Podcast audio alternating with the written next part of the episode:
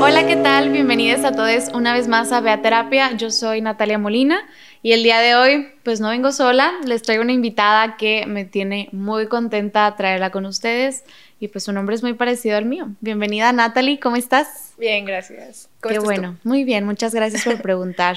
eh, Natalie es una muy buena amiga, eh, fuimos amigas, nos conocimos en secundaria y ahora pues Natalie, cuéntanos un poquito sobre ti.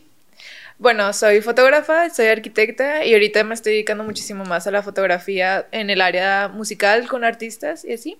Trato muchísimo como con personas, aunque hasta eso como las series que he hecho no, es como completamente la dirección con las personas, sino es... Ay, lo podemos, lo puedo editar. Sí. Perdón. No, dinos, dinos, otra vez empieza. Ok. Este, soy fotógrafa y ahorita estoy involucrada mucho en el área musical. Trato directamente con artistas, con modelos y también con marcas de ropa y demás. Pero también hago como que series street en donde, pues, literalmente trabajo con todas las personas. Muy bien. Eh, el día de hoy con Natalie vamos a tratar un tema que también me habían pedido muchísimo, que es la dismorfia corporal. Eh, creo que Natalie y yo podemos tener como un approach muy complementario porque vaya, yo lo veo desde la clínica, ella desde la experiencia es una parte en donde lo ve desde afuera y, vamos a irles dando un poco de pautas para pues poder identificarlo. Primeramente, ¿qué es la dismorfia corporal? La dismorfia corporal es una enfermedad mental de una persona que se obsesiona con una aparente eh, como imperfección física. O sea, de, ah, bueno, es que estoy obsesionada con mi celulitis, estoy obsesionada con mis brazos que están muy grandes, estoy obsesionada con esto. Y esta obsesión crece en un punto en el que puede llegar a que la persona que estás viendo en el espejo ni siquiera sea la misma persona que eres físicamente, pero estabas, estás, estamos, estabas, estás tan obsesionada con ese flaw, eh, esa imperfección que solamente tu autopercepción genuinamente empieza a cambiar. Y pues queremos platicar un poquito de esto porque la verdad creemos que es una, pues un peso muy grande el que cargamos con, con ello, ¿no, Natalie? Sí, bastante. Yo como fotógrafa lo veo todo el tiempo, o sea, todo el tiempo, porque estoy directamente trabajando con personalidades y de verdad, o sea, mm, hasta como que quisiera darles un mejor approach, de hecho, de parte de mí, como que, oye, pues fíjate que esto está muy mal que lo digas, de que tú tienes que ser tú mismo para salir, porque yo creo que lo que mejor sale en la foto, o sea, lo mejor que sale uno en la foto, aunque suena muy cursi y demás, es la personalidad. Entonces, pues Sí, si realmente estás incómodo por el brazo, es que el que tengo un granito aquí, que si por favor me lo borras, que si quién sabe qué. O sea, no, no, no, o sea, ese no es el punto. El punto es que te vas a lucir bien si tienes como que la confianza de querer a tu cuerpo tal y como es. Entonces sí, o sea, realmente lo veo bastante y pues la verdad, yo creo que todas las mujeres, o bueno, en general, en muchos géneros, pero a partir de hay muchísimo inclinación en las mujeres de tener este este... Dismorfia corporal. Ajá, dismorfia corporal, sí. Y hace rato platicábamos, precisamente tú me estabas contando y se los quiero contar a ustedes, el, bueno, pues cómo nace, o sea, de dónde viene la dismorfia corporal y por qué estamos como tan obsesionados con cumplirla.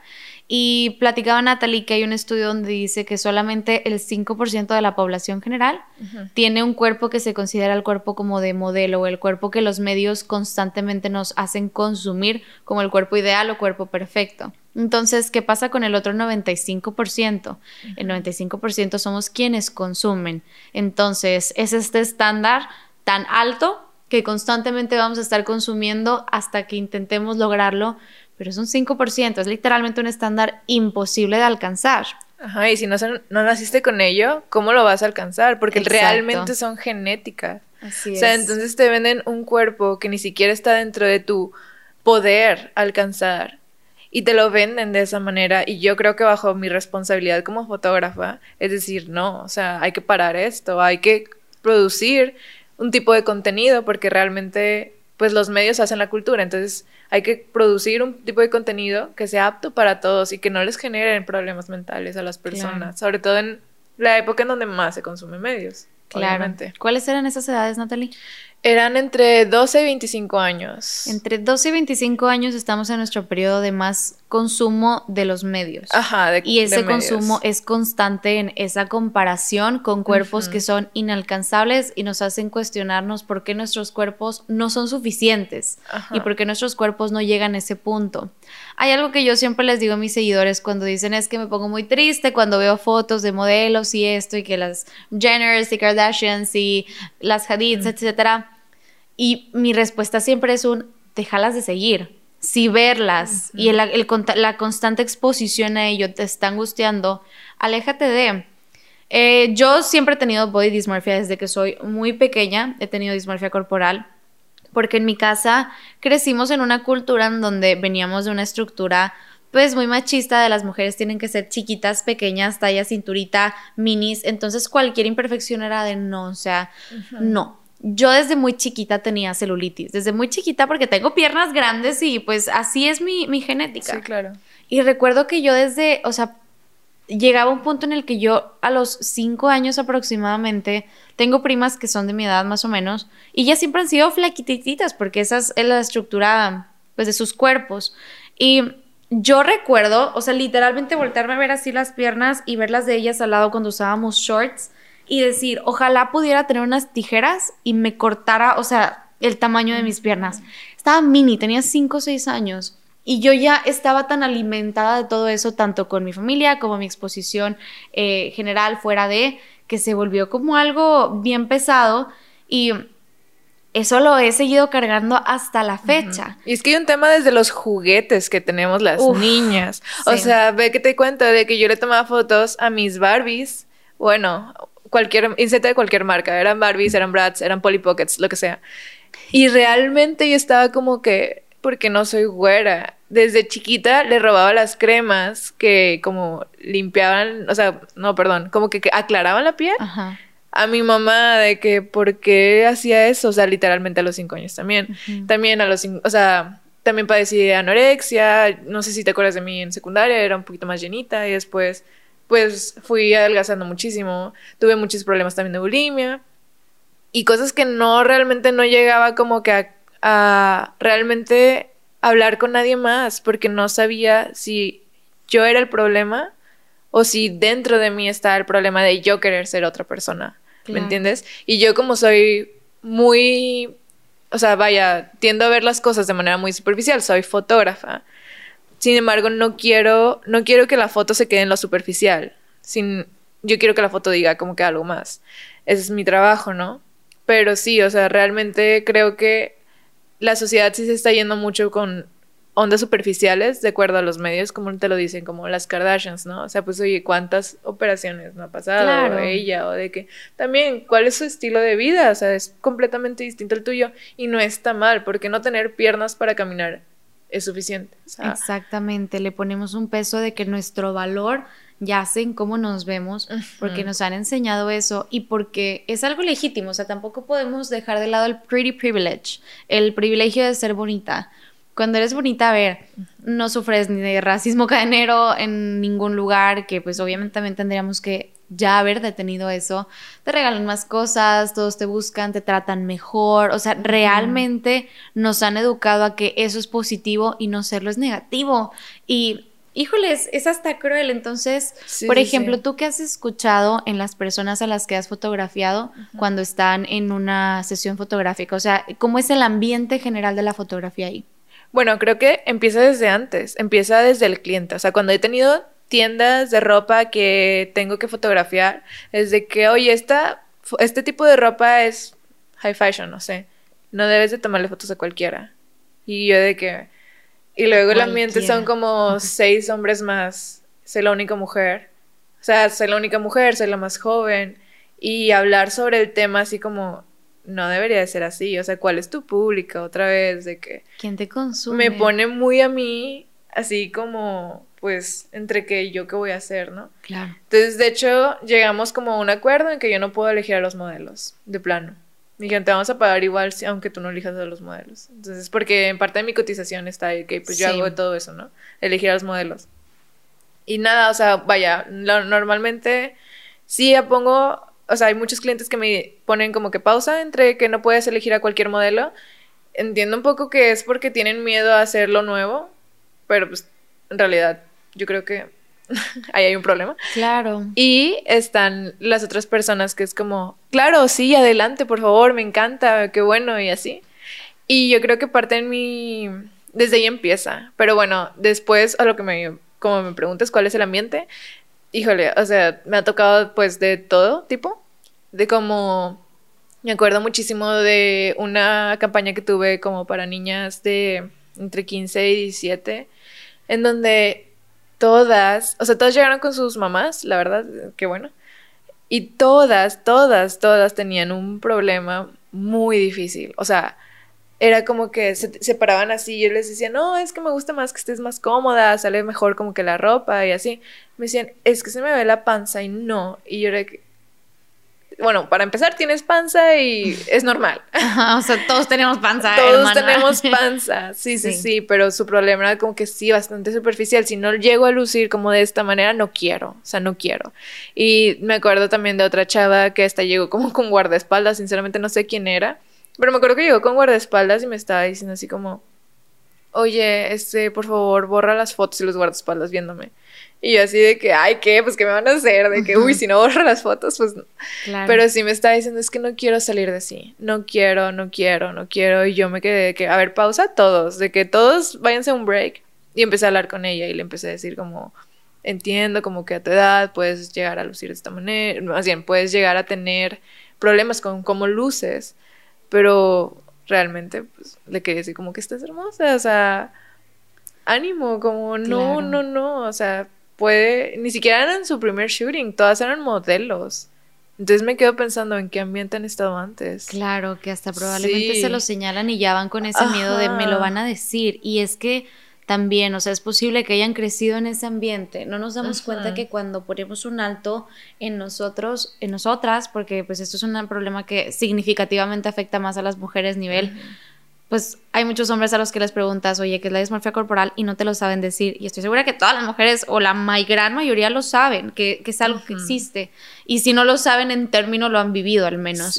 Entonces, es esta parte de cuando nosotras hacemos consciente esto y decidimos moldearlo diferente, estamos rompiendo una cadena de comportamientos familiares, estructurales y sociales, porque es posible que esa niña chava haya crecido como en ese entorno precisamente en casa también. Entonces, si en casa la han convencido de, ay, mijita, y porque lo he escuchado mucho, o sea, me mandan muchos comentarios y mensajes de, oye, es que mi mamá me dice que no me vea bien así, que ya bajé y, que, y que subí de peso y que mira las lonjitas y sácate la ceja y ponte esto y el otro y para mí es muy importante como reclamarles esta parte de hay que poner un alto, o sea, definitivamente se vale y hay que entender que cuando alguien más te lo dice, está hablando de sus propias inseguridades. Por ejemplo, cuando yo he escuchado que alguien me, criticaba porque se te ve la celulitis, para mí era es que ellos no toleran tener celulitis, entonces verlo con alguien más es como, no, o sea, no está bien. Y cuando alguien te lo dice, no es por ti, es por lo que esa persona tolera como lo aceptable y lo inaceptable y no tiene nada que ver contigo. Y volviendo a los medios, me piden que borre la celulitis, me piden que borre los brazos grandes, me piden que borre que las que las caras tienen que ser de una manera, que las tengo que ajustar de ese lado. Y malamente, yo aprendí a utilizar Photoshop para quitármelo. Porque yo también tenía celulitis desde muy chiquita. Claro. O sea, me acuerdo, un, de hecho creo que tú estabas ahí, en alguna piñata con donde hubo alguna alberca. Yo quería subir estas fotos a Facebook porque Facebook estaba en su auge y así. Y pues en todas, a mi percepción, salía muy gordita. Y aprendí a utilizar Photoshop. Fue mi primer alcance a Photoshop gracias a porque ya sabía que era la mejor manera para borrar imperfecciones. O sea, todo el mundo estaba utilizando que si hay Pigmon, no sé, o sea, ya no me acuerdo, Picnic. Sí. picnic, que todo el mundo estaba usando Picnic. Y, cosas. y yo estaba usando Photoshop, o sea, man, de la niña de 12 años así en la compu de mi papá, de que clic, clic, clic, de que viendo cómo hacer para lucir más flaca, o sea, cuál es la obsesión. la obsesión, ajá, de que y por porque llegar nos sentimos fuera de si lo tenemos. Y porque también crecemos de, ah, bueno, bueno, al menos yo, o sea, aquí sí me voy a ultra proyectar de lo que les gusta a los hombres y a lo que no. En eso crecimos, o al menos yo en eso crecí en él. Es que a los hombres no les gusta que estés así, es que ningún hombre te va a querer si estás dejada. Si no estás arreglada, si no estás, ay, a mí qué chingados me importa, yo no, yo no existo para que un hombre me quiera y un hombre me acepte y un hombre me, dé el visto bueno de es aceptable. Entonces, crecemos tanto con esa presión que se nos olvida ponernos primero y seguimos a modelos y exposición a medios. Entonces, yo siempre recomiendo mucho el sigan a personas que tengan cuerpos similares a los suyos. Por ejemplo, a mí. A mí, genuinamente, ella no lo sabe, pero ahora lo vas a saber si me escuchas. A mí me cambió la vida Maddie, Maddie Daily, la, Amazing Maddie. Sí, aquí. Justo hace poco le tomé fotos. Sí, en esta cuenta. Y Maddie, en esta cuenta amamos a Maddie Daily. Ella es una mujer certificada como instructora de ejercicio y ella tiene un programa para crecer piernas y glúteos. Y bueno, ella, cuando ella empieza a publicar fotos de oigan, todas tenemos celulitis. Y para mí siempre fue un matarme en el gimnasio, en, un, en mi esfuerzo de no tenerla, o sea, de que tenga suficiente músculo para que no se vea. Y luego Maddie, que era una máster que se dedica precisamente a eso, dice, oigan, yo también tengo, o sea, pues aquí está y no se va y no, no se tiene que ir. Para mí fue como... y como muestra las fotos así de que... como es, de que no me lo borres. Y, o sea, digo, le tomé fotos hasta hace poco a la señorita, a Maddie. Y justo, o sea, ella estaba ultra segura en las fotos de que posando, además, cosas que yo, yo sé, o sea, como poses que yo sé que muchas personas me dirían, espérate, no. Así no. Espérame, no. Ajá, así no. Típico, no me favorece. Sí, no me favorece de que de este lado y de este lado sí, de este lado no. Maddie ni siquiera sabía cuál es su lado.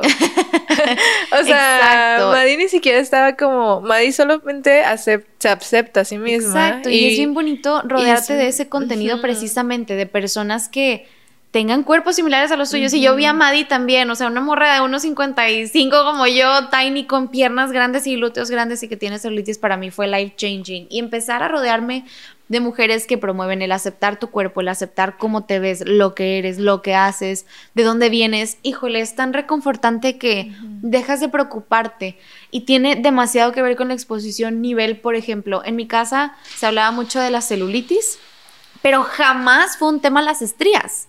Nunca, o sea, yo me enteré que eran las estrellas como a los veintitantos años, literalmente.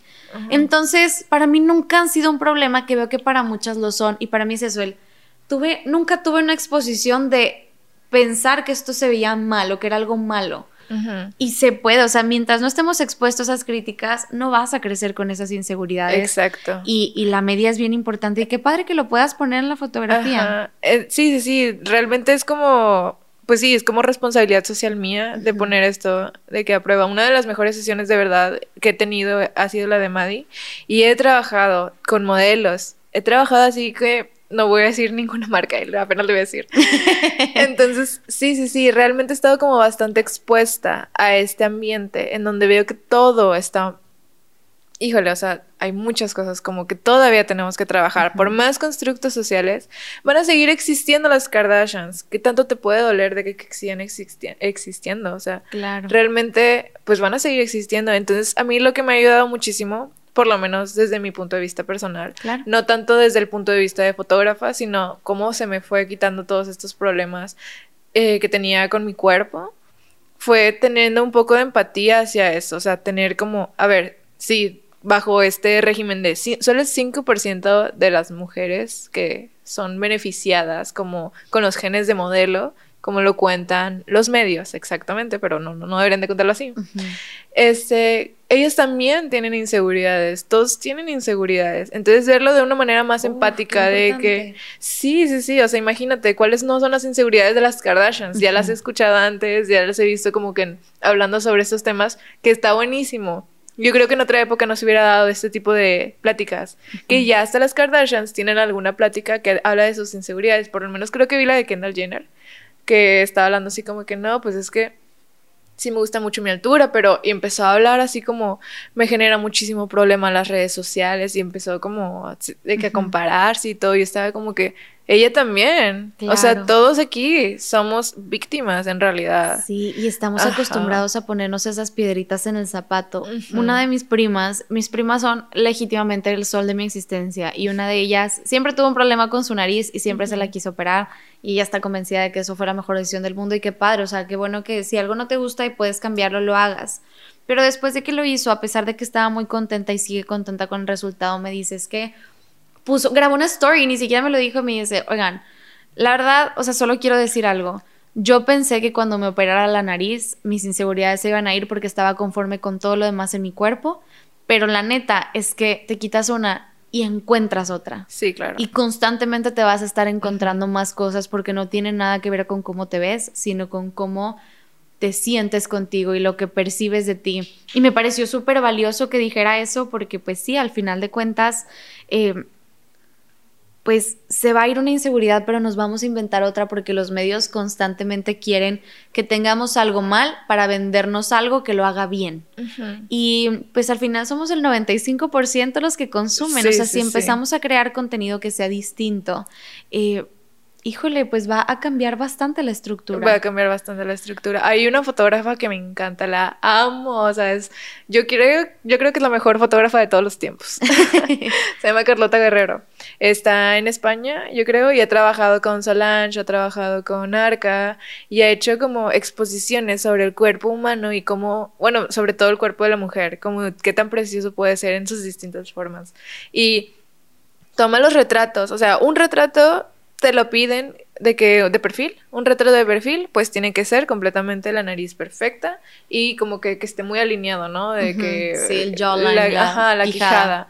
que no tengas de que ni un gramo de cachete, son muy difíciles que alguien se ponga de manera que desde que vea mi, ve mi perfil, de que es muy difícil porque todo les genera como inseguridad ya que no eres como el supuesto, ¿no? De lo que acabo de decir.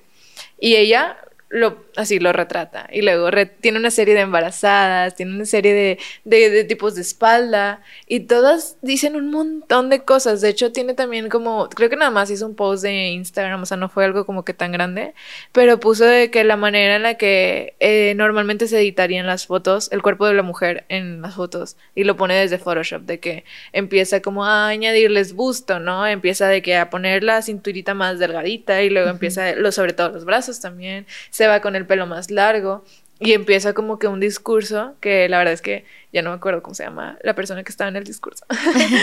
Pero igual y después de ahí lo pongo en referencias. Pero sí, o sea, el discurso también estaba hablando como cómo debe ser una mujer, hablado desde un desde la voz de un hombre. Entonces era como que Híjole, a mí, me, a mí me pareció una gran obra que yo pienso como realmente, bueno, realmente no sé si, si llegó a más allá, porque es un post como un poco antiguo, pero me encantó, o sea, realmente creo que desde ahí yo creo que parte algo y aparte algo en la sociedad y lo está haciendo ella muy bien porque es una de las más famosas del mundo. Y entonces eso sí me, me hizo llegar como a muchísimas conclusiones, sobre todo como a quién quiero ser en el futuro, ¿no? Claro, qué bonito. Sí, sí se los voy a dejar en las referencias. Y al final, ¿qué les recomendarías tú a las personas que entienden que tienen dismorfia corporal? Porque creo que con esto que hablamos, ahora vaya, podemos identificar a las personas que creemos que tienen body dismorfia, o sea, dismorfia corporal, que es el, bueno, constantemente se están obsesionando con ciertas partes de su cuerpo que creen imperfectas. Y también ya vimos como el cómo asumirlo. O sea, si tú también todo el tiempo estás pensando en cubrirte cierta parte del cuerpo, cuestionate tu dismorfia corporal, o sea, de, para poder, pues, trabajarla. ¿Qué les recomendarías primeramente, bueno, no, a quien sea que, que esté viviendo dismorfia corporal? Primeramente la terapia. Sí. Realmente yo creo que no hubiera podido salir de esto sin terapia. Segundo, es que, que necesitas más de tu cuerpo, o sea, que necesitas más de tus piernas si, si ya pueden cumplir con su función. O sea, realmente hay un problema ahí fuera de que cumplen con su función, porque no hay manera de agradecernos un poquito más el cuerpo que tenemos y embrace it. Hay más personas que puedan sentirse igual que tú. Entonces, es como, pues pon en alto eso, pon en alto, pon en orgullo que tienes un cuerpo y que estás viviendo dentro de él. Claro, sacrificamos mucha salud, tanto mental como física, por cumplir con estándares de belleza imposibles. Imposibles. De Entonces vamos a pasar toda nuestra vida sacrificando nuestra salud con tal de llegar a nada, literalmente. Entonces hay que cuestionarnos lo que consumimos, hay que cuestionarnos los medios, hay que cuestionarnos las convicciones de dónde venimos, por qué creemos lo que creemos, por qué no nos gusta lo que no nos gusta, y creo que eso va a ser bien importante. Muy bien, Natalie, ¿dónde te pueden encontrar? Ok, mis redes sociales son arroba Natalie. Con seis as. Con seis as. y sí, nada más en, mi, en Instagram. y ahí tengo mi página por si la quieren ver. Y pues eso es todo. Sin H. Natalie sin H, Natalie. Sí, Natalie. Natalie, pero con Natalie. sí, sí, sí. Amamos aquí. Y pues nada, yo soy Natalia Molina. A mí me pueden encontrar como arroba Molina. Y de ahí ya me encuentran en todos lados. Creo que si están aquí es porque ya me han escuchado en otros lados. Pero si no, ahí me encuentran en, donde sea.